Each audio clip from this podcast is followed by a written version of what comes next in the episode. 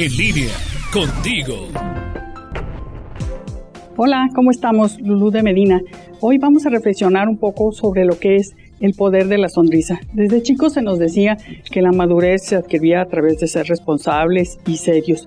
Y nos hemos hecho a un lado lo que es el poder sonreír, el darlo a los demás, esa sonrisa que a lo mejor va a cambiar no nada más a nosotros, sino a los que lo reciben. Al sonreír, la persona que está junto a mí no nada más recibe un saludo, sino un voto de confianza, un decirte, ¿sabes qué? Eres importante para mí. Hoy desgraciadamente nos hemos vuelto indiferentes, como que muy fríos, como que las sonrisas ya no se nos dan en este mundo.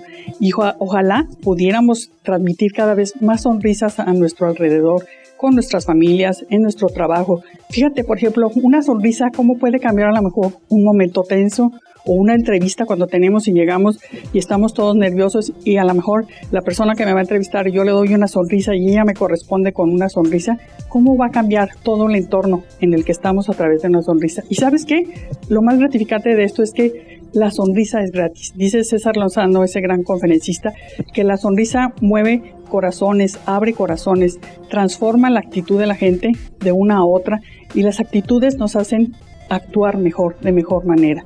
¿Por qué no ponernos un propósito cada día de dar una sonrisa, empezando por nosotros mismos, interiorizar en nosotros y sonreírnos? Yo siempre les he dicho por ahí, hay que comenzar por darnos un abrazo a nosotros mismos y empezar, ¿por qué no?, con una sonrisa. Que sea nuestra meta de estos últimos meses del año decir, voy a sonreírle a la vida, sonreírme a mí mismo y sonreírle a los demás.